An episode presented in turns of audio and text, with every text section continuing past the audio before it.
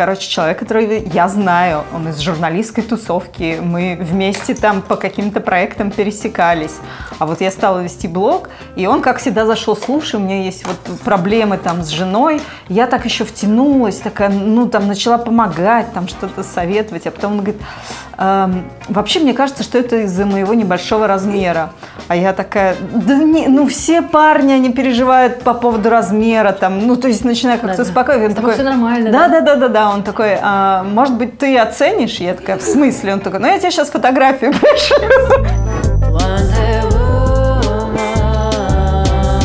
Привет.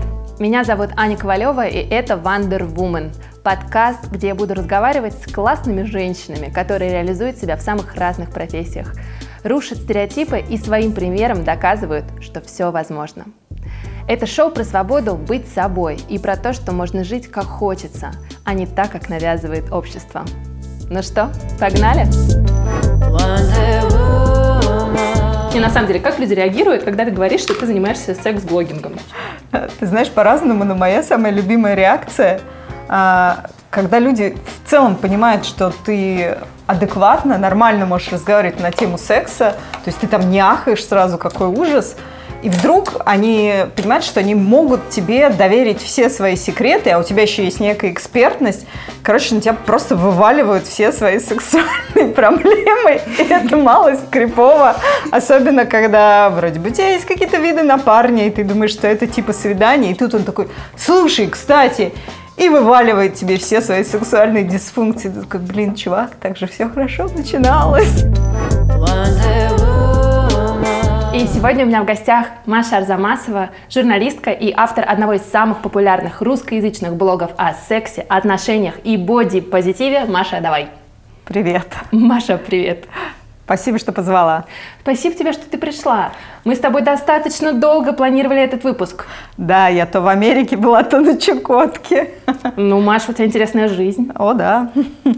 Смотри, начать я хочу с такого вопроса. Цитируя тебя. Ты абсолютно советский ребенок со вложенными в голову стереотипами про то, что секс это стыдно, а много партнеров вообще разврат и замуж не возьмут. Уже четыре с половиной года ты ведешь один из самых популярных блогов про секс. Как так вышло? Как ты докатилась до жизни такой? А, но очень просто. Абсолютно советский ребенок с вложенными в голову представлениями о том, какой должна быть женщина. Она, конечно же, должна быть скромной. И сколько у нее должно быть партнеров, что секс только после свадьбы. Послушный. Да, и вот это вот все. Э, однажды поняла, что это все такая туфта. И поменялась. И когда поменялась моя жизнь, я подумала, господи, мне кажется, что просто об этом никто не рассказывает, а куча людей тоже ну, чувствуют огромное давление, но где-то внутри они такие, ну это же не мое, там, мне нравится быть другой. Мне казалось, что я могу быть им поддержкой, показать, что вау, ты можешь быть такой, какой тебе хочется, и научиться э, жить так, чтобы вот эти стереотипные мнения или какие-то установки, они не мешали тебе жить, это очень классно. Поэтому я и сделала блог. Слушай, вот ты сказала, однажды все поменялось. А что было поворотной точкой, когда ты поняла, что так дальше жить нельзя? Мне кажется, я пошла к психологу. Ты помнишь этот момент вообще? Э, да. Тебе сколько лет на тот момент? Э, боже, это был шестнадцатый год, то есть мне 32 было. Да. Ну, то есть ты уже, в принципе, сложившийся профессионал. Абсолютно. Взрослая женщина, да, можно да. сказать. Было несколько событий жизни, которые к этому привели. Потому что, ну, ты знаешь, ты такой жил жизнь правильной э, девушки. Там, я строила карьеру в журналистике. Вот я на тот момент была там заместителем редактора в глянцевом журнале. У меня там были отношения, которые я вот думала, я очень правильные. Я вот правильного нашла молодого человека. Я думала, вот мы поженимся, дети у нас будут, все хорошо будет. И лабрадор. Э, я котиков больше люблю. Вот. И потом э, вот это все рассыпалось буквально в один момент. Э, в кризис меня сократили с работы, мои отношения, которые там длились где-то лет пять с лишним, вообще ни к чему не привели. В общем, по всем фронтам все рассыпалось. И э, я была просто в каком-то шоке. Ну, мне казалось, что вот я жила очень правильно, как нужно, а это, ну, не работало. И э, мне очень хотелось понять, что делать дальше. И в какой-то момент я себе призналась, что я одна не могу. И э, мне нужна помощь специалиста. Тогда я пошла к психологу. Ну, знаешь, что интересно? Это же сколько, шесть, да? Шесть уже лет назад? Даже, ну, пять. Да, да. То есть сейчас э, вот эта психостигма, она немного уходит. И многие да. делятся, вот я хожу к психологу, или мы недавно с подружками смеялись, что сейчас встреча с винишком – это расскажите про хорошего терапевта. Абсолютно. Ну, ну а представь, тогда вообще ну, это было непопулярно. И я всегда думаю, что я был одна из людей, который в том числе популяризировал нормальность этого явления. Ну просто это как работает? ты искала, как ты поняла, что это хороший человек, нехороший, нет же никакой информации, и плюс есть вот эта общественная, ну назовем это стигма, что это как-то странно. Слушай, э, ты знаешь, у меня по жизни есть такая суперспособность, когда я понимаю, что мне что-то нужно, вот я прям четко понимаю, мне Вселенная дает для этого все возможности. И я когда четко поняла, что мне нужен психолог, дальше была такая череда событий. Э, я летела в Питер э, в командировку, мне надо было сделать там репортаж – и я захожу в самолет, и вот ты бываешь, ну, с кем-то из знакомых, встречаешь, вы летите одним самолетом, а у нас даже кресла рядом были.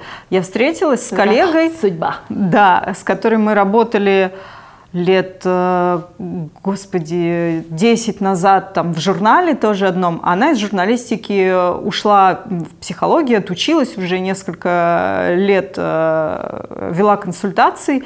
И я такая, о, мне нужен психолог, можешь кого-нибудь посоветовать? И она посоветовала свою коллегу, и у меня вот прям все сразу совпало с первого раза. Ты пришла в психотерапию с какими-то конкретными запросами, там, не знаю, хочу разобраться с отношениями или понять, что делать дальше. Или это был такой потерянный человек, который вот просит помощи и не очень понимает. Мне кажется, вот это. Ну, да. то есть абсолютно потерянный. Я такая, как мне дальше жить? Я ничего не понимаю. И, и что вы стали делать?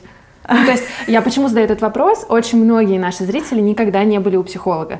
И даже несмотря на то, что я сказала, это так нормально, и сейчас больше людей ходит, многие задают вопрос, что там происходит. А, ну как, сначала ты много плачешь и рассказываешь, все плохо, а потом, мне кажется, так или иначе все ваши разговоры сводятся к твоему детству. И вдруг вы начинаете говорить про твое детство, про родителей, ну, в моем числе про маму, и вдруг ты начинаешь понимать, что на самом деле все не так, а ты можешь быть другой, а не такой, какой тебя хотят видеть. И начиная изменения в какой-то одной из областей, они цепляются друг за друга. И так совпало, что параллельно мне тогда предложили писать статьи про секс, и это была параллельно такая очень интересная тема роста, ну, потому что мне казалось, господи, ну, мне 32 года было, что я сексом не занималась. Ну, расскажите мне что-то новое про секс, ну я вас умоляю. И я попадаю в такую очень секс-позитивную тусовку, где люди нормально общаются на тему секса, и вдруг я понимаю, что я ничего не понимаю про секс. Господи, у людей там какие-то множественные оргазмы. Я вообще не понимала, когда, какие у меня, ну, когда-то были оргазмы. Я не очень понимаю. Это способы мастурбации, анальные игры, еще что-то. Я такая, что вообще? Игрушки, секс-игрушки. О, дивный так, новый мир. Вот. И ты просто начинаешь э, знакомиться. Причем, кстати, мне очень интересно вот эти эксперименты. Э, ты очень четко для себя... Вот что-то тебе прям интересно попробовать, а что-то такое, ну, например, нет. И это так классно понимать, что то, что ты хочешь пробовать, ты можешь, а потом уже попробовав для себя, решив, о, это моя тема, ну, а это не моя тема. Ты просто как бы понимаешь, что тебе нравится. Вообще там знакомишься со своим телом. Мне кажется, это даже впервые, знаешь ли, на вульву в зеркало посмотрела. Я до этого вообще туда смотреть боялась. Э, да, я смотрела кусок твоего интервью, в котором ты рассказываешь про этот случай и про то, как ты покайфовала от себя в этот момент, познакомившись с настоящей собой. Ну да, представь, это типа мне было за 30. Да я помню, когда первый оргазм ну, как с помощью игрушки разбудила зону G, потому что я не то чтобы получала оргазмы от проникновения, вот. И я когда помню, вот я в ванной, там по, по всем инструкциям техники мост делала, и когда у меня получилось кончить, мне кажется, я расплакалась. Я такая, господи, 30 лет с лишним я жила, почему мне никто не рассказал раньше? И я тогда подумала, надо всем рассказать. Они же просто не знают. И я такая, я тоже не знала. И, ну, то есть, это была история моих изменений, когда я поняла, блин, о дивный новый мир прекрасного секса.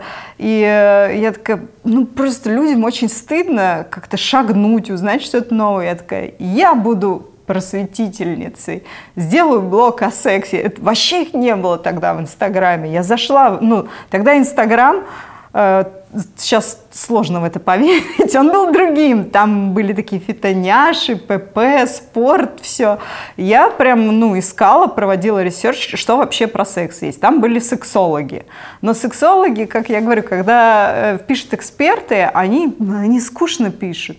Ну, то есть ты либо врач, либо ты писатель. Я вот, ну, как журналист, я могу хорошо писать, доносить информацию интересным, ну, как бы удобоваримым языком для читателей.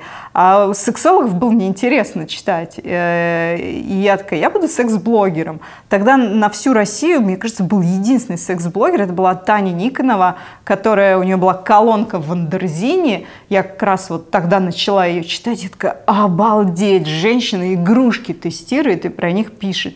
И мне вот пример Тани настолько вдохновил, мне показалось, что это можно перенести в формат соцсетей, потому что у Тани был личный блог, там, ну, своя страница в интернете. Я думала, Тут, если тебя не знают, то маленький трафик, а в соцсетях просто ну, больше охват. Я такая, Инстаграм, давай. В общем, это тогда был очень большой прорыв. Ну, то есть, э, чтобы вы понимали, э, мне подписчик обходился меньше, чем в рубль. Сейчас такое для Инстаграма просто невозможно. И все таки о господи, вот тогда как бы люди вообще не втыкали, что она пишет про секс, она выкладывает тест-драйвы секс-игрушек, она там какие-то дает техники, еще что-то. Ну, то есть э, там приходили прям такие, э, которые за духовные ценности, скрепы, семью, развращает тут наше, понимаешь, общество. Мне, ну, это просто мне сразу смешно было. А потом я просто поняла, насколько этого не хватало в обществе, потому что когда увидели, что тема работает, сразу появилось очень много секс-блогеров, и это на самом деле круто. Чем больше людей об этом открыто говорят, тем в целом лучше для истории просвещения. Я знаю, мне, кстати, никогда так не делали, не делайте так, пожалуйста, а, но кидают же кучу дикпиков. дикпиков да. А тебе их кидают, ну, из разряда «помоги оценить». Блин, у меня... Дикпики кидают часто, а, но у меня была просто история, короче, человек, который я знаю, он из журналистской тусовки, мы вместе там по каким-то проектам пересекались. А вот я стала вести блог, и он, как всегда, зашел, слушай, у меня есть вот проблемы там с женой. Я так еще втянулась, такая, ну, там, начала помогать, там, что-то советовать. А потом он говорит, эм, вообще, мне кажется, что это из-за моего небольшого размера. А я такая, да не, ну, все парни, они переживают по поводу размера, там, ну, то есть начинаю как-то да, успокаивать. Да. Такой, все нормально, да? Да, да, да, да, Он такой, а, может быть, ты оценишь? Я такая, в смысле? Он такой, ну, я тебе сейчас фотографию пришлю. Я такая, не надо! Спасибо, нет. А Короче. Uh, нет, этот хоть, э, понимаешь, спасибо, что спросила. Я сказала, нет, не надо, увольте. У тебя вчера, по-моему, в сторис э, был как раз пассаж про то, что ты даже планируешь изменить строчку профиля, потому что ты понимаешь, что ты уже про жизнь скорее, чем про секс. Ну да, я уже, как бы, я начинала как чисто секс-блогер, но я уже давно перестала быть чисто секс-блогером. Как ты сама изменилась за эти три года? Нет, больше, четыре с половиной. Где-то так, да. да. А, знаешь, блог это все равно личная история. Ты, э, ты главный герой этого действия. И интересно наблюдать за тем, кто меняется. Ну, как знаешь, главная история любого сюжета он становится интересен, когда ты видишь трансформацию героя. Поэтому, мне кажется, и я изначально заводила блог, потому что мне очень хотелось поменять у людей восприятие темы секса, да, вот чтобы ушла эта табуированность, чтобы люди понимали, что это нормальная часть жизни, не надо вот так вот стыдиться, все там э, засмеивать, и про секс можно нормально общаться, и это нормально, что ты можешь чего-то не знать. Другое дело, не было нормальных источников, которые бы объясняли, как все происходит. Э, мне кажется, что я сделала очень много для того, чтобы э, изменилось отношение к сексу, и по моему, по моему мнению оно изменилось. А, и мне стали интересны новые темы. Я вот, например, подумала, что если после того, как я завела блог про секс в Инстаграме, появилась куча секс-блогеров, я теперь хочу сделать ленту бодипозитивной, а, потому что все равно есть некие картинки, которые приемлемы в Инстаграме, там определенный типаж тел, вот такие модельная внешность. А, мне хочется, чтобы там присутствовало больше нормальных людей. И поэтому я пытаюсь сделать свою ленту, ну, как бы как пример того, что, смотрите, можно себя фотографировать настоящий. И не обязательно там худить, убирать живот, потому что все люди в целом такие. И чем больше в ленте будет появляться таких натуральных фоток, я думаю, тем в целом это будет э, здоровее. Тебя на улице, кстати, узнают? Да. Да, почему ты смеешься? Ну, это очень неловко бывает. Знаешь, особенно неловко, когда я в басик хожу, и ты вот после басика, короче, голая в душе стоишь, там голову намываешь, и тебе такие, о, Маша, я читаю ваш блог! Ты такая, да, спасибо.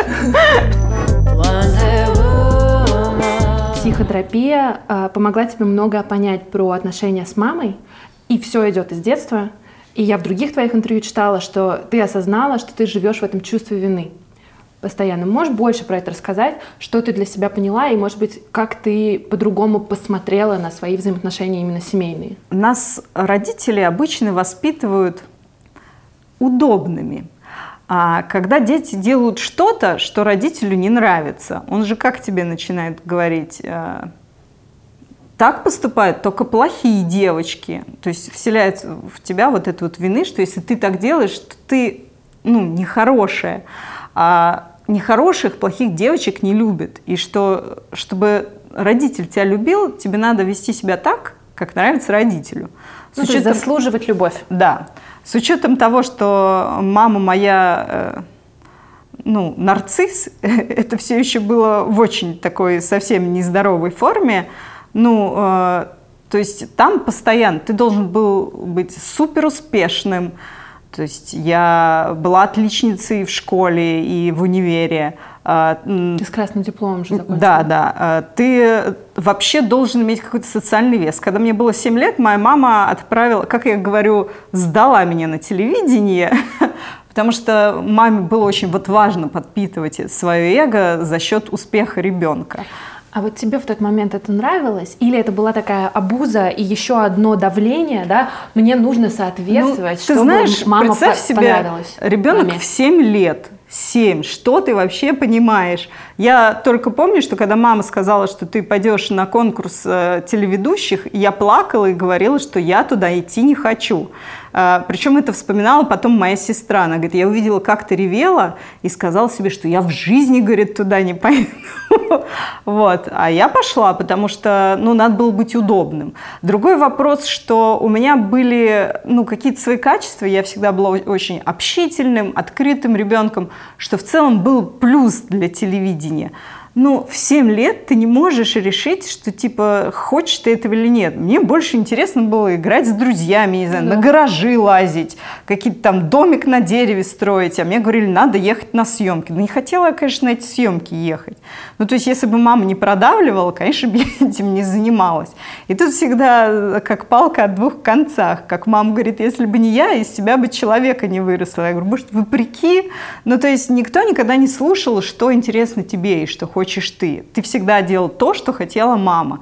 Ты был удобным. И это, ну, как бы то, с чем я до сих пор борюсь. Ну, типа, это уже всю жизнь ты живешь, потому что ты заслуживаешь любовь. Ты не знаешь, что такое, чтобы тебя любили и принимали таким, какой ты есть. Ну, просто вот э, тебе обязательно надо быть всем удобным. Поэтому для меня как раз, ну, это большая э, такая психологическая история, когда мне там пишут в комментариях, что мне нравится то-то или то-то. Я сначала проваливаюсь вот в эту детскую травму, ощущая, mm-hmm. что я опять плохая, я сделала не то, что от меня ждали. И только благодаря терапии ты осознаешь эту травму и такой, так, минуточку, ну, вообще-то вы не моя мама, а я уже взрослая Маша и могу делать то, что мне нравится. Но знаешь, вот есть еще всегда момент, ты что-то понял, то есть ты понял, а, вот так оно работало. А дальше некоторые люди пытаются изменить, как это работает сейчас, потому что я уверена, что там, ну, в твоих отношениях и сейчас с мамой это и есть. Пыталась ли ты с ней выстроить какой-то разговор, а, поговорить о том, как с тобой надо, не надо? Ну, это, конечно, ты первое, что хочешь изменить маму, тебе кажется, я сейчас все расскажу. Да, я сейчас поменяю тебя. Конечно. Я ей расскажу, как она была не права, она сразу поменяется, и все будет у нас прекрасно. Увы, это так не работает. Короче, мама не поменяется. А, ты можешь работать только со своим отношением, и ты можешь поменять свое отношение. Выстраивать как бы удобную для тебя коммуникацию. Ну, что говорить? Мне было за 30, когда я впервые научилась маме «нет» говорить. И вообще прекращать вот эти все ее... А вот это вот карьера в журналистике, глянцевые журналы, там парень, с которым должна была быть семья, это тоже, ну вот эта линия для мамы? Конечно. Ну, то есть ты очень вот все, что там маме нравилось, э, ты работал в журналистике, такая как публичная уважаемая, работа, публичная уважаемая, работа, да. конечно. Ты там добивался каких-то по карьерной лестнице рос, э, вот у тебя должности были хорошие. Вот. И мальчик был абсолютно такой вот э, для родителей все как надо, со своей квартирой, там, Москве, машиной. Вот. Но, а потом, когда ты смотрел, ты такой понимаешь, господи, а что там моего-то было? Там было вообще что-то мое. Слушай, а можно сказать, что вообще секс-блог изначально это твой бунт? Я думаю, что во многом да, конечно. Но ты знаешь, Просто такой когда... думаешь, а что вам еще вот такое, такое, знаешь, вот как бы хочешь мной гордиться, вот тебе резиновые члены, на, ешь. Это, кстати, поразительно, что я когда завела блог, то есть мама, конечно, была в шоке. Она я такая, хотела про это спросить, как она отреагировала на отличницу свою, которая сломала как, систему. Как можно так шокировать людей? Но потом, знаешь, что произошло? Ну, как бы маме для подпитывания эго слава очень важна. А блог стал популярным. И она моментально, значит, поменяла свои отношения. Она очень гордится э, тем, что делает. Она, господи, ты знаешь, я уже сколько ее не блокировала, она ты не представляешь, она мои сторис по 10 раз прогоняет. Меня сестра там, когда с ней находится, на громком звуке пересматривает и пересматривает. Такая уже криповая история. А зачем ты ее блокируешь? Да меня раздражало, короче, она каждый пост комментировала. Просто каждый, знаешь, вот эти вставляла свои пять копеек. Меня это бесило. Я ей раз сказала, мне не нравится, два. Но если человек не понимает, значит, ты его блокируешь. Ну, она какие комментарии пишет? Там, Маша, давай? Или Маша, ты э, шапку не так надела? Ты понимаешь, ты уже тут не объективен, потому что ты маму воспринимаешь с детской позиции, потому что у нее всегда есть, ну, там, типа, что сказать. И вот как, как придет, она идет там тоже, как бы, получать свое внимание. Такое, можно не за мой счет? Ну, вот правда. Э, она еще меня очень раздражала, знаешь, когда тебе пишут какие-то хейтерские комментарии, она давай им отвечать, что-то там и на как них... Напад... главная защитница. Да, да, да. Вот, это меня тоже раздражало, короче. Я такая, блин, можно этим не заниматься? Ну вот, э, поэтому я ее блокировала. Но она все равно там через э, другие какие-то аккаунты сидит, смотрит. Я думаю, это бесполезно. нашла способ. Ну, конечно, она же не умеет слышать, когда ты ей говоришь, мам, типа, я не хочу, чтобы ты это смотрела. Она так не понимает. Ну, Слушай, а вот сестра, ты упомянула, что у тебя есть сестра, она живет же в Праге. Да. И ты тоже писала про то, что в детстве вы чуть ли не ненавидели друг друга, а сейчас вы очень близкие подруги. Да, самые лучшие. Что поменялось? А, мне кажется, что а, Ну, ты знаешь, поскольку в детстве вообще за какое-то внимание и любовь надо было постоянно сражаться, то, конечно, ты воспринимал а, нам младшая сестра как соперника. Кто это тут такой, который отнимает внимание? Мне вообще и, и вот это неумение родителей выстраивать отношения к детям, потому что, знаешь, когда родители, там, например, кричали на меня, мне казалось, что Даша в этом виновата, да, а не родители. И э, мне кажется, поменялось все со смертью папы. Э, папа умер, когда мне было 20, а Даша, соответственно, 16. И э, нас, наверное, с Дашей сблизила его смерть, потому что вдруг мы остались одни, ну вот, с мамой, и мы поняли, что если мы не будем друг друга держаться, мы просто не выживем против нее. И э, вот мы тогда сблизились, а потом уже в дальнейшем, ну и терапия и прочее, просто мы стали вообще самыми лучшими подругами. Какие отношения у тебя с папой были? Папу я вообще обожала, потому что как бы в ледяном королевстве мамы папа был единственный добрый, теплый, очень принимающий человек. А, папа, по крайней мере, любил просто так. Э, благодаря папе я хоть знаю, что такое, когда тебя любят. У него был один минус. Он не мог противостоять маме, потому что он ее точно так же очень сильно боялся. Ну да, но вы, видимо, втроем боялись мамы. Потому что да, очень. Слушай, а э, сестра, ей, не знаю, удалось преодолеть вот это отношение, точнее, сестре удалось выстроить нормальные взаимоотношения с мамой? Или в том числе то, что она уехала, это тоже, знаешь, такая попытка немножко ну, построить ну, свою это жизнь? Это тоже побег. Э, да. Очень часто, ну, от... То есть ты ушла в секс, Даша уехала в Прагу. Причем, ты знаешь, интересно, мы с сестрой очень разные по характерам. Как при одних и тех же условиях, а, ну, как бы травма, она по-разному у, разных людей проявляется. Ну, как бы у Даши есть свои проблемы, потому что Даша, например, супер страдает от очень низкой самооценки, чего, кстати, у меня, например, никогда не было. А вот э, ну, у кого во что вылилось? Потому что, как я еще раз напоминаю, что Даша запомнила, когда меня пихали на телевидении, я плакала. Когда мама попыталась Дашу пропихнуть на телевидение, Даша сумела сказать «нет». Она сказала «нет, я туда не пойду». За что потом мама всю жизнь Дашу гнобила. Очень удобный способ сделать высокую самооценку, всю жизнь гнобить своего ребенка. Класс. Не делайте так. Слушай, а вот ты говоришь, у кого во что вылилось? А у тебя это вылилось во что тогда? Вот в... Ну, как у меня куча там своих проблем психологических, с которыми я разбираюсь. Ну, главная моя проблема, что я везде пытаюсь заслужить э, любовь. Ну, я тебя понимаю, потому что у меня тоже была история про то, что я должна быть для всех хорошей. И очень сложно понять, что тебе нравится, когда ты просто пытаешься плюсики у всех, ну, и что нужно вот тому мужику понравиться, и Марии Петровне. И мне кажется, я до сих пор с этим борюсь, потому что это очень ну, сложно иногда себе признаться, в какой смысл вот в этой хорошести. Ты знаешь, я скажу так, это не то, что, например, хоп, ты все понял, и по щелчку вдруг ты стал э, другим, другим человеком.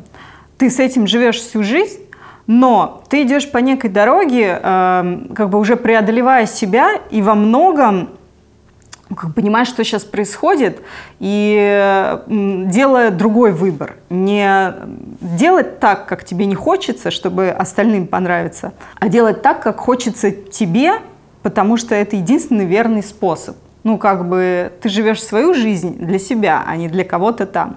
И когда ты это понимаешь и каждый раз себе об этом напоминаешь, это тебе очень помогает. Вот и все.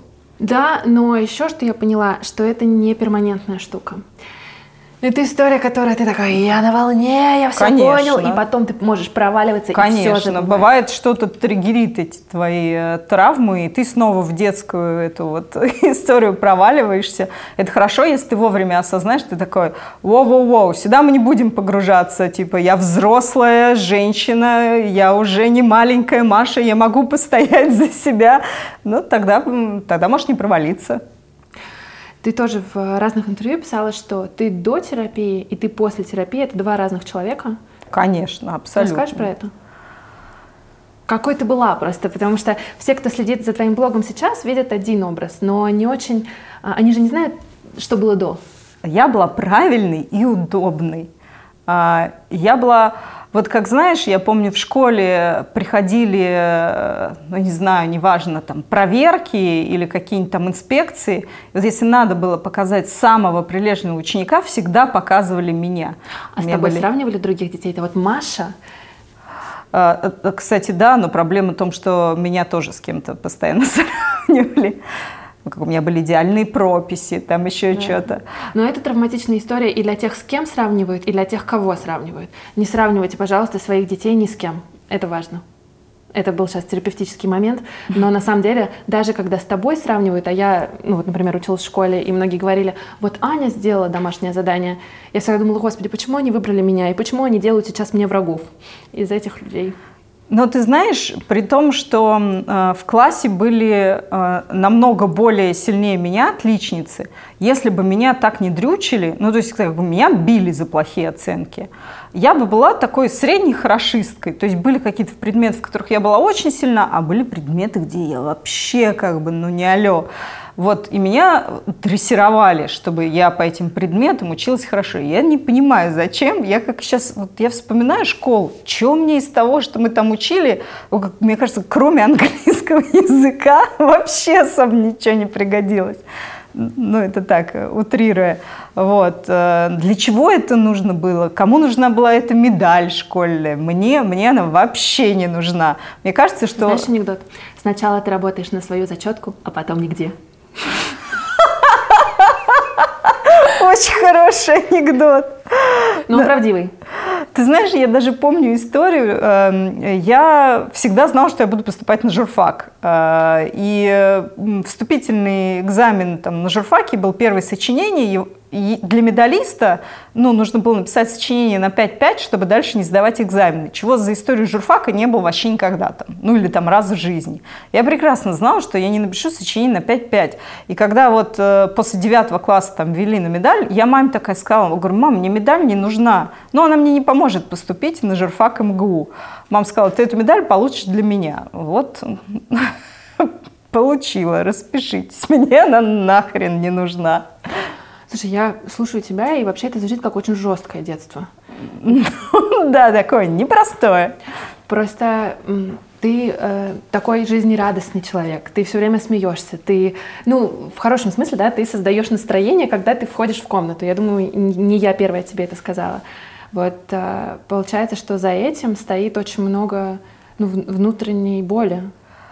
Да, но мне кажется, как у большинства, ты знаешь, э, при как бы да, мама очень непростой человек, но в то же время у мамы тоже были свои положительные черты. 100%. Это как бы надо признавать, потому что, ну, как бы не, не совсем правильно рисовать э, какого-то монстра. Что-то было там важно, например. Мама был человек, который в тяжелые 90-е как бы вытаскивал на себе нашу семью, потому что она суперсильная.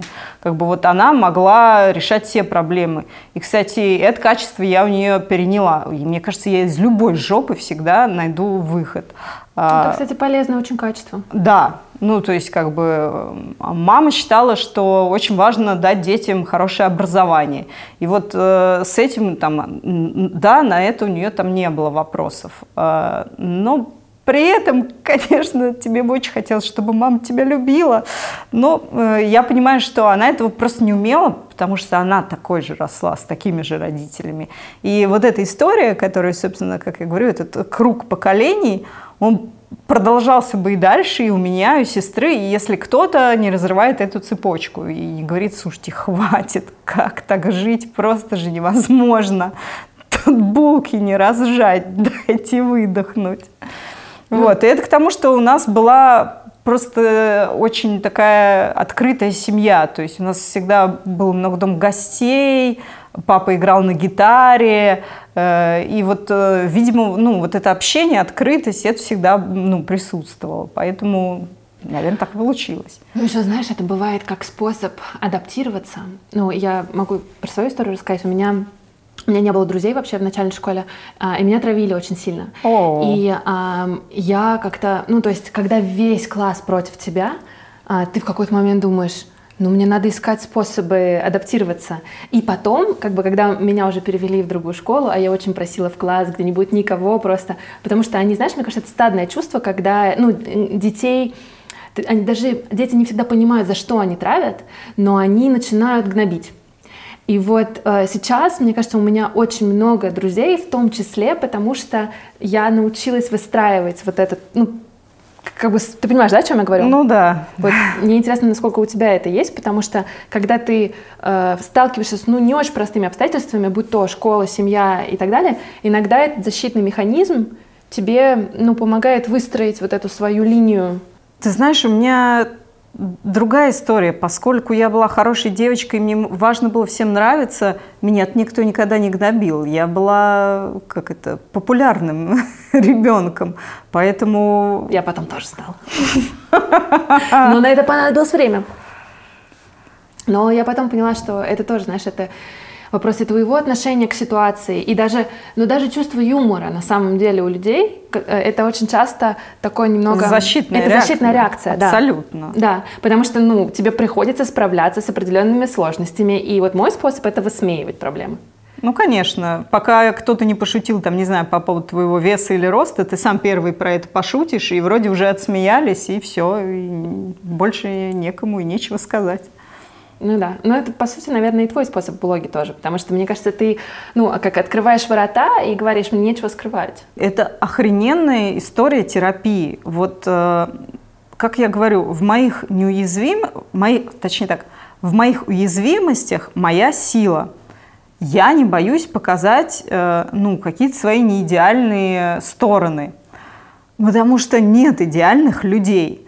Как бы, видя меня не идеальной, люди говорят, о, я тоже такая же. И это как бы сближает нас, чем нежели когда ты постоянно смотришь на этот идеал и думаешь, господи, да где ж, где ж подкопаться-то? Почему у тебя все так идеально? Не может такого быть. Я, э, например, прекрасно осознаю, что иногда э, вот эти мои бесконечные путешествия, это что же побег? Я понимаю, что это побег, потому что мне кажется, что вот там-то будет классная жизнь, там-то будет все интереснее, там будет какой-то движ, и что-то поменяется. Э, я тоже понимаю, что нет, поэтому, ну, как бы ты учишься, и в том числе с помощью терапии, э, находить, как бы дружить с собой, будучи одной. Здесь не совсем правильно уравнивать одна и одиноко – это не синонимы. Одиноким можно быть и в отношениях. Сто процентов. Вот. Но, как я говорю, э, научиться быть одной, наедине с собой, от этого можно такой кайф ловить. Я прям иногда э, делала для себя такие терапевтические истории. Я такая, вот я проведу день одна с собой и буду делать, что бы мне вот хотелось сделать. А, есть какие-то вещи, которые мне так нравятся. Я вот представляю, как бы я их делала, ну, если бы кто-то был рядом. А что я... тебе нравится? Мне очень нравится. Я собираю коллекцию виниловых пластинок, я выключаю свет, я ставлю пластинку, и просто я лежу на диване и в темноте слушаю музыку. Мне так кайфово от этого. Мне нравится гулять пешком. Я выхожу на бульварное кольцо, э, слушаю подкасты, я их очень люблю. Э, мне очень нравятся какие-то исторические там справки про город узнавать. Потом я могу подумать, а вот что бы я хотела съесть, вот чтобы мне доставило удовольствие. Я иду в какой-нибудь классный рест, бокальчик вина, и вот ты просто, ну, получаешь э, наслаждение от того, что ты этот день провел с собой, еще какую-то книжку классную почитать, вообще кайф. А потом ты думаешь, а вот если бы здесь у меня была вот эта огромная семья, я бы все этого не смогла сделать. Поэтому в любом положении надо искать плюсы, а мы зачастую на минусах э, концентрируемся. А тебе приходится оправдываться перед людьми? А, потому что есть же вот эта история, ну как Маша может рассказывать об отношениях, если она не в отношениях? Конечно, это очень большое желание всегда оправдываться. Особенно у хорошей девочки. ну да, ты всю жизнь, типа, нет, я на самом деле не такая, ну почему вы не хотите меня полюбить? Пожалуйста, я вам сейчас все объясню, и вы меня полюбите. Э, это тоже важно отлавливать, как я говорю, в ситуациях, когда тебе хочется оправдаться, э, важно ну, перестать делать. У меня не всегда получается, но я над этим работаю. У тебя есть вот эта история про то, чьи слова, ну там, наиболее болезненные? на тебя влияют? Ты знаешь, благодаря терапии, э, вот мамины слова меня уже не ранят. А мне кажется, что в моем окружении как раз ну, какие-то люди э, супер этичные. Ну, то есть э, они могут донести какую-то свою историю, ну, там, не обидно, с заботой о тебе, так или иначе, которые тебе оказывают поддержку. И поэтому это зачастую история вот незнакомых людей, которые там тебе в блоге все высказывают. Я человек, у которого нет ни одной фотки в купальнике даже в Инстаграме. Понимаешь, ну, ты да? что, ты же меня давно читаешь. Я, Маша, тебя давно читаю, но какой момент или у тебя вообще это всегда было, ты перестала стесняться? Потому что я честно знаю, что вне зависимости от комплекции, и для меня это был большим шоком в свое время, потому что я думала, я толстая, а потом выяснилось, что мои худые подружки тоже считают себя толстыми. И я поняла, что вне зависимости от комплекции все комплексуют. Вот ты, ты у тебя это было? Я не знаю, почему так сложилось какое-то здоровое отношение к себе. Может, потому что в моем детстве там не было э, соцсетей. Хотя, ну, давление о том, как должна выглядеть женщина, было всегда. Я просто как всегда считала, что ну да, я не модель, но я и не собиралась быть. И мне казалось, что в формате как бы нормальной среднестатистической женщины я окей, у меня все хорошо. Я говорю, пока я не пришла в Инстаграм, где мне сразу сказали, что я жирная свиноматка. И я такая, блин, люди, серьезно? И я вот тогда поняла, что насколько женщины испытывают это давление – что каждая считает себя толстой, каждая стесняется как бы показать себя, свое тело. А это еще было тоже очень связано с темой секса, потому что женщина очень стесняется своего тела при партнере, а это очень мешает тебе получать удовольствие от секса. Ну, если ты думаешь не о том, какие, ну, как бы не о своих чувствах, а то, боже мой, там он увидел какие-то складки, ну, come on, ты не о том думаешь, детка, в этот момент. Мне как раз э, хотелось тоже помочь женщинам, показать им своим примером, ну, смотрите, меня не парят, я люблю есть хлебушек с маслом, я обожаю сцену из Бриджит Джонс, когда у нее был секс с Марком или с Дэниелом, и потом с она... трусами? Или... Нет, когда она одевается под простыню, потому что она не хочет, чтобы он а. ее с утра увидел. И, ну, то есть она, она одевается, и он думает, что это она делает палатку, потому что она стоит, ей очень тяжело переодеться, и она, чтобы, не дай бог, ее никто не увидел, она стоит вот под этой простынью. Но а, мне, конечно, это смешно, и я обожаю этот фильм, но я во многом... Но все, мы все узнали себя. себя. Да, да, да. Но тут другой момент. Окей, вот ты не паришься, ты считаешься красивой, и ты правда очень красивая. И это круто. Но налетает куча приятных людей, которые говорят, Маша, хватит жрать, Маша, а это что у вас? И если ты, а мы с тобой выяснили, что ты всегда хорошая девочка, которая хочет нравиться, как вот это коррелируется? А это знаешь, э, видимо, если у тебя есть в чем-то уверенность, то ее сложно поколебать. Ну, то есть э, у меня как-то была всегда четкая уверенность, что со мной все окей. Ну, и здесь там, если мне что-то говорили, что ты жирная, я такая, ну, кому как, короче. А есть, видимо, моменты, в которых, э, ну, у тебя нет такой уверенности, поэтому здесь ты более уязвим для критики. Вот. И мне очень хочется, чтобы, ну, просто глядя на мой пример, женщины понимали, что с ними все хорошо, все нормально. Можно ходить на пляж в купальнике, можно заниматься сексом с включенным светом. Не надо постоянно сидеть на этих диетах, убиваться и думать, что да come on, ну не всем просто быть моделями. А потом вопрос, зачем всем быть моделями? Ну, это не самое здоровое даже в любом психологическом плане в первую очередь история. Ты, как мы уже поняли, много путешествуешь, и была вот эта история с поездкой в Южный Судан, после которой тебя затравили. А, ты много говорил про это. Давай вообще, вообще для наших слушателей и зрителей мы расскажем, что произошло, угу. и введем немного в контекст. Да, я с моей присущей историей приключений поехала в страну Южный Судан, чтобы вы понимали, это одна из самых жопных стран мира. Вот это вот жопа Африки, где идет там много лет гражданская война. Э, и мне казалось, вау, мы там будем в племенах жить, это так интересно. Э, и мы жили там три дня с племенем Мундари. Это абсолютно космическое племя. То есть тебе кажется, что ты попадаешь на другую планету. А, в дымке а, люди, стада коров. А, ну и как бы три дня живя с ними, ты погружаешься в быт, понимаешь, как бы, чем живет племя, там, какие у них традиции, как с ними там взаимодействуете.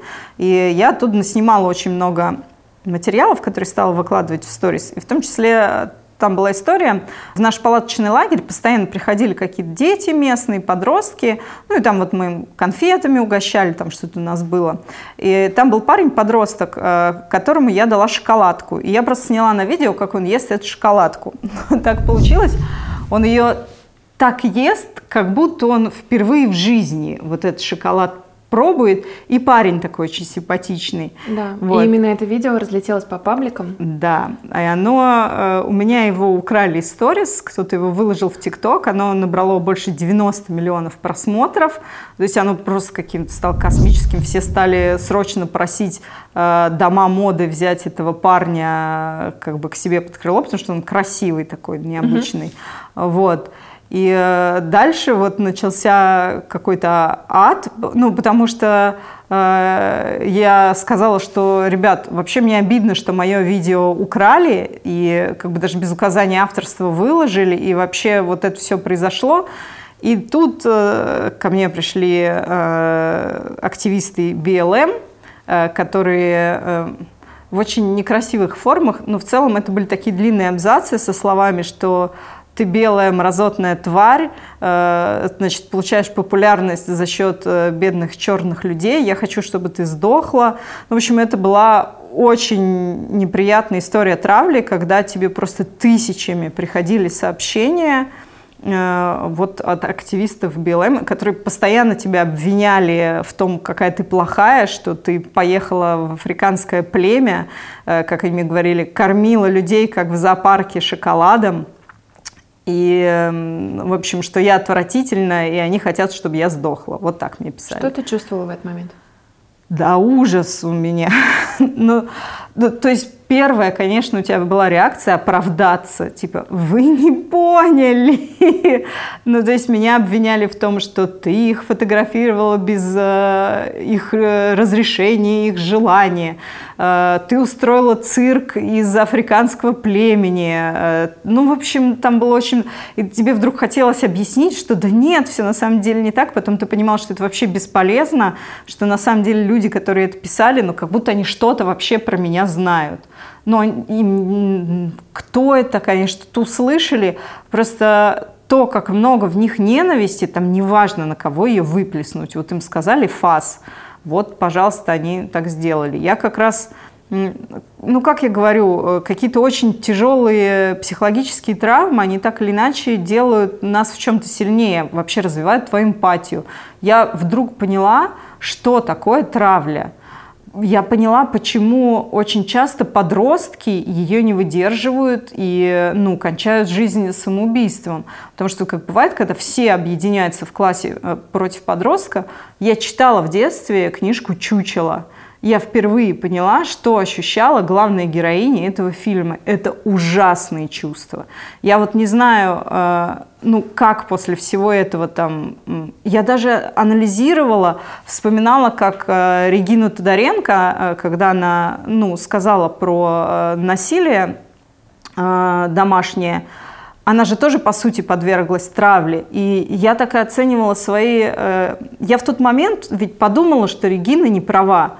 Но я ей ничего не писала. То есть я не писала, какая ты отвратная, там, сдохни. Я просто как бы про себя подумала. Я еще такая, господи, ну, то есть хорошо, что я не посвятила никакой пост тому, какая Регина плохая.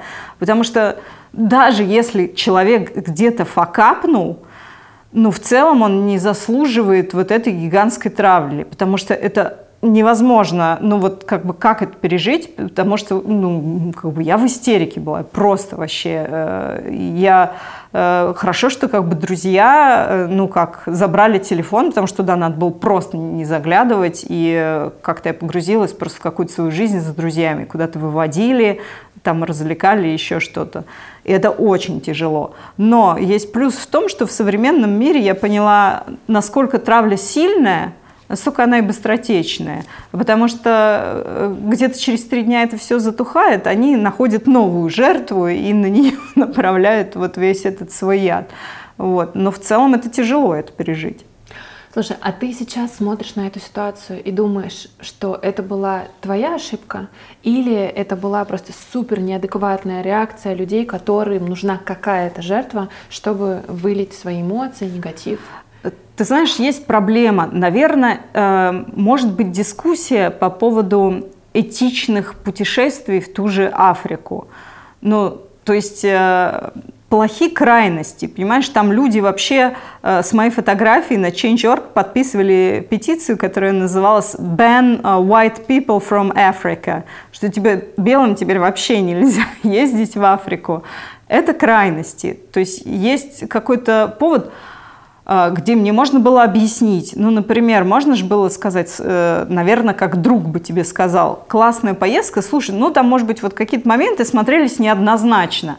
Ты бы в этом случае понял. Но когда тебе пишут, типа, мразотная тварь, сдохни, это не та история, в которой ты где-то понимаешь, что ты был неправ.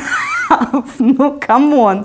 И эм, как я говорю, ну, конечно, очень хочется жить в осознанном обществе, где все могут доносить э, свою точку зрения как бы экологично. Но это не так. Зачастую тебя начинают травить и хейтить. Это, правда, не способ, чтобы человек изменился. Это, ну, как мне кажется, что человек вообще должен быть с большой проработкой. Я, ну, там, я могу признать, что в каких-то я историях была не права, но это не повод как бы тебя за это гнобить. Ой, это как я говорю, знаешь, э, кто из вас никогда в жизни не допускал каких-то ошибок, пусть бросит в меня камень. Ну, come on. Не, это абсолютно так. Просто есть еще история, когда э, люди вот это негативное внимание тоже воспринимают как внимание. Это, знаешь, как говорят, черный пиар, это тоже пиар. Или там большое количество звезд нашей страны, а ты тоже достаточно известный человек, они э, руководствуются принципом «лишь бы говорили».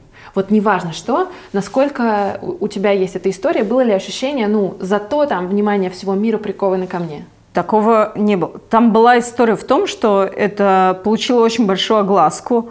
Да, как бы ко мне пришло куча новых подписчиков, но это вообще ни разу не окупало вообще то, что я тогда чувствовала. Мне тогда было так херово ну, как бы, это не то, что я сидела, вау, классно, зато идут подписчики.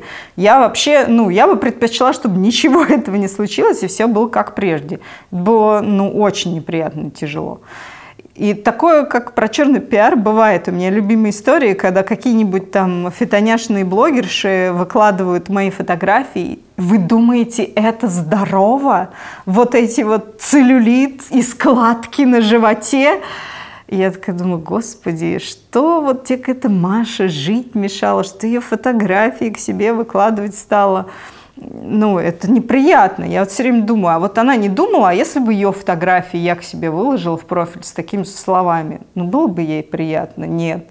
Они потом еще так начинают, когда ты им пишешь, такое, я вас очень прошу, ну, как бы это мои фотографии, это у меня на них авторское право, э, пожалуйста, удалите, ну, иначе я вообще-то на вас в суд могу подать за их использование. Это по-хорошему к ним.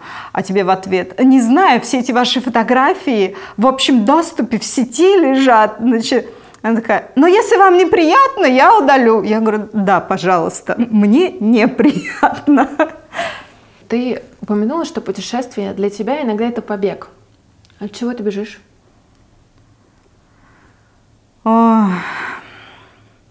Ну, наверное, тоже от одиночества в первую очередь.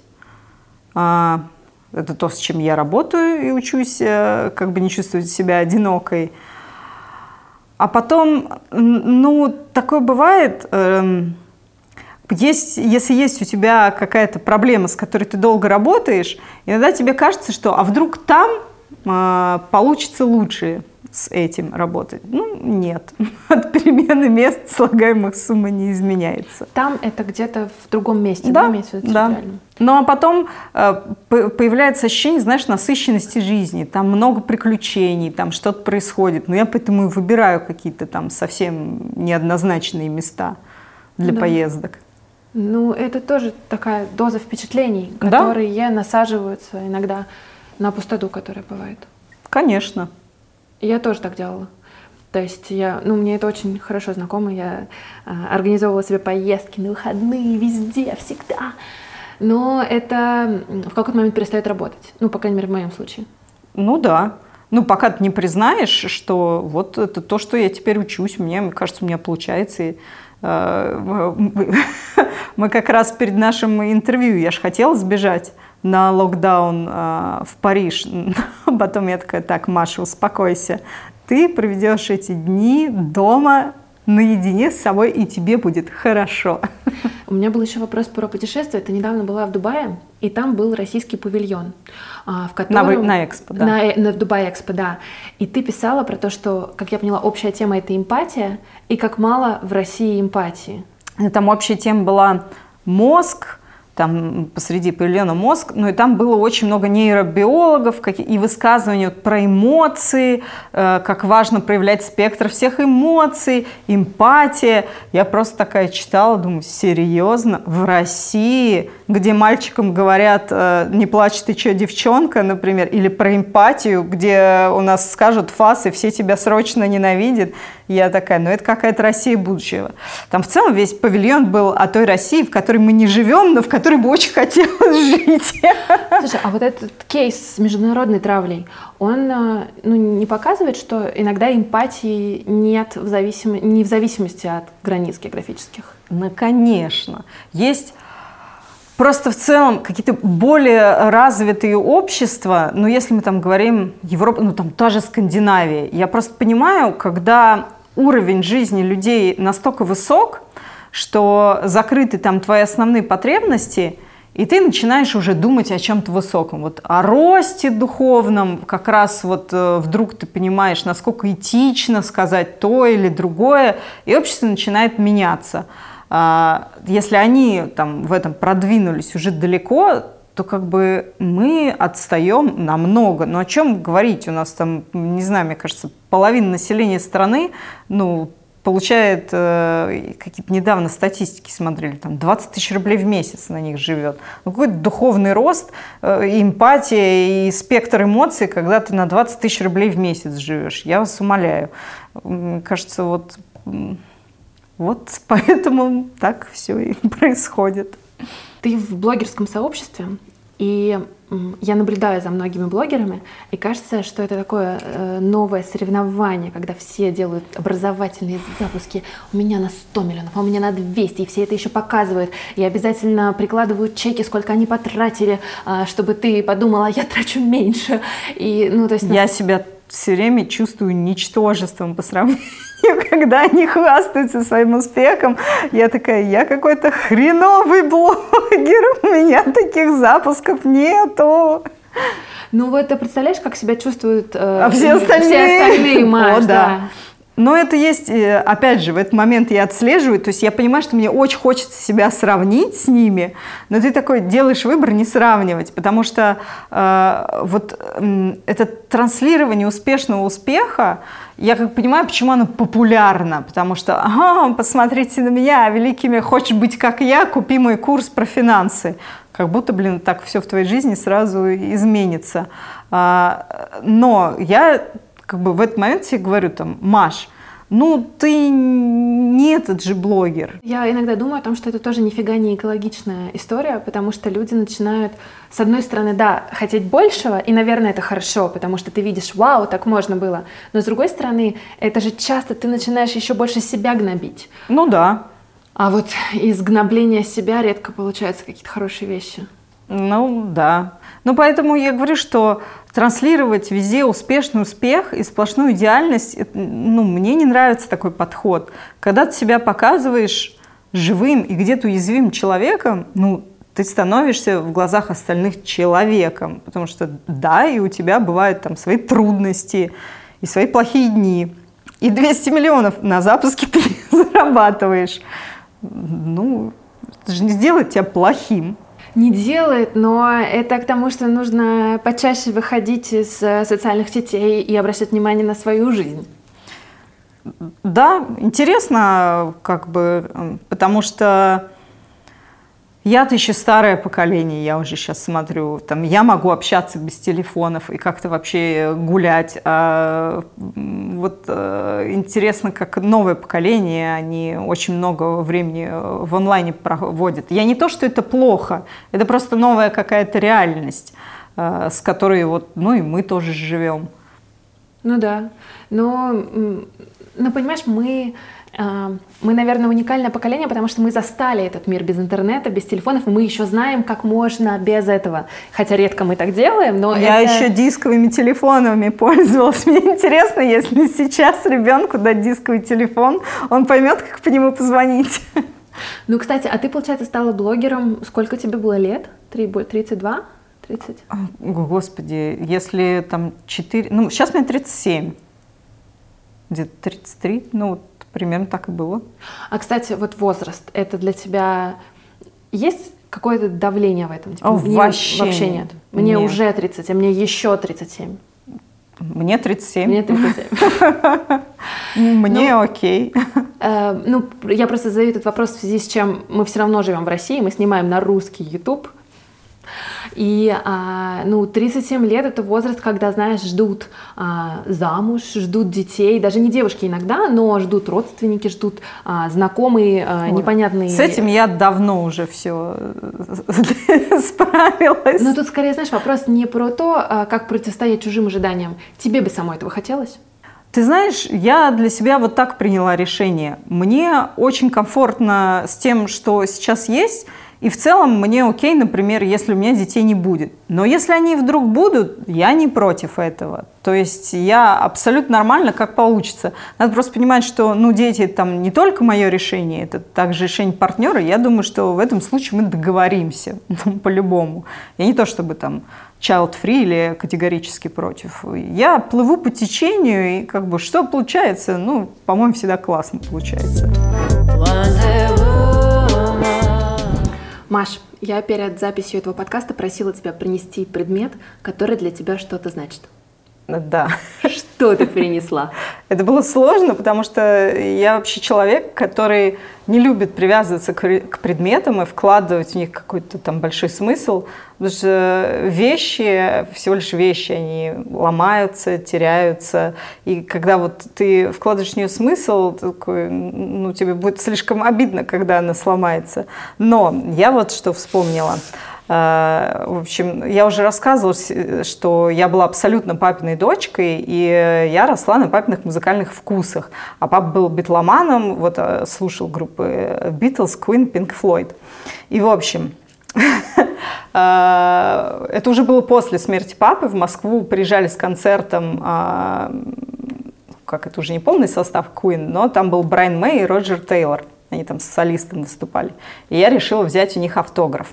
И у меня было несколько тем. Во-первых, я всегда мечтала, как папа, начать собирать коллекцию винила. У меня тогда не было ни одной пластинки. А, и, во-вторых, взять у них автограф. Я купила любимый альбом папы Queen 2 э, на первом прессе.